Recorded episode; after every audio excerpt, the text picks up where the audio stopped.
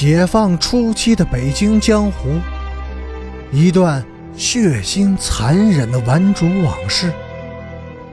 欢迎收听《北京教父》第六十七集。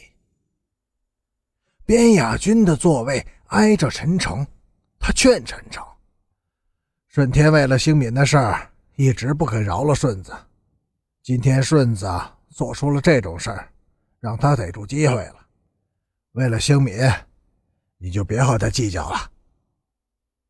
陈诚默默的点了点头。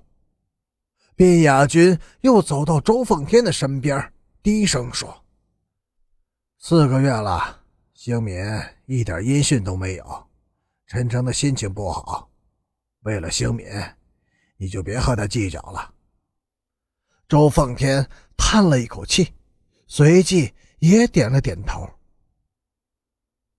顺子的事儿，我来处理吧。边亚军又说：“周凤天倒了一杯酒，走到陈诚的身边说：‘陈诚，今天这事儿是我做的不对，太过分了。你把这杯酒喝了吧。’”陈诚站起身，接过酒杯，一口。喝干了，周凤天轻轻地拍拍陈诚的肩膀，又叹了一口气，低着头走了。在陈诚的另一边坐着顺子，他哭了，哭出了声。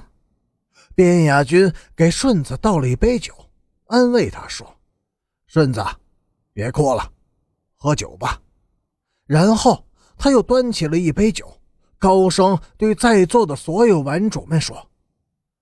这杯酒是顺子的告别酒，从今以后，顺子就算金盆洗手了，不在街面上混了。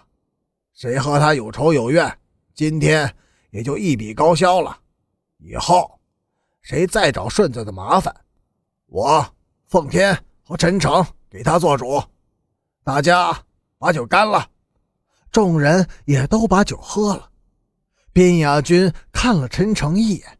又厉声的对顺子说：“顺子，以后在家里多帮你娘干点家务活，好好的和柴火妞过日子。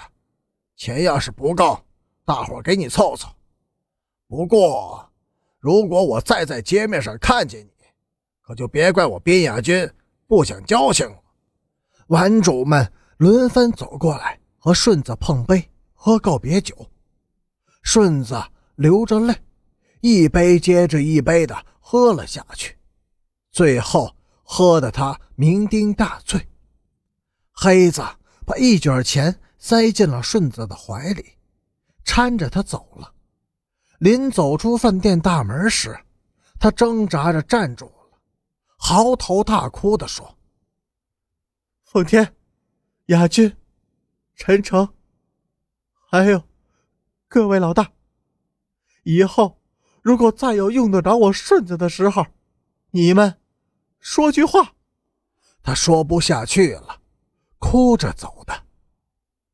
在进城的路上，陈诚对周凤天说：“让顺子起手收山是个好主意，对他有好处。”周凤天沉默不语，过了好一会儿才说：“上贼船容易，下贼船。”难呐，顺子能够收山，但是不会收心的。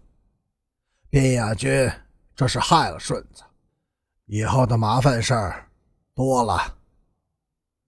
他轻轻的摇摇头，又说：“不说顺子了，随他去吧。”陈诚，兴敏到底有没有消息？没有，他家里人。也不知道他的消息，挺着急的。我真担心他会不会寻死。不会，兴敏这个人比我们都坚强。他有自己的生活目标，任何东西都不会干扰他对这个目标的追求。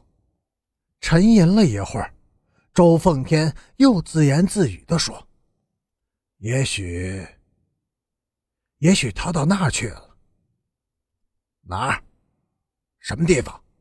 陈诚一再的追问，周凤天却不再说话了。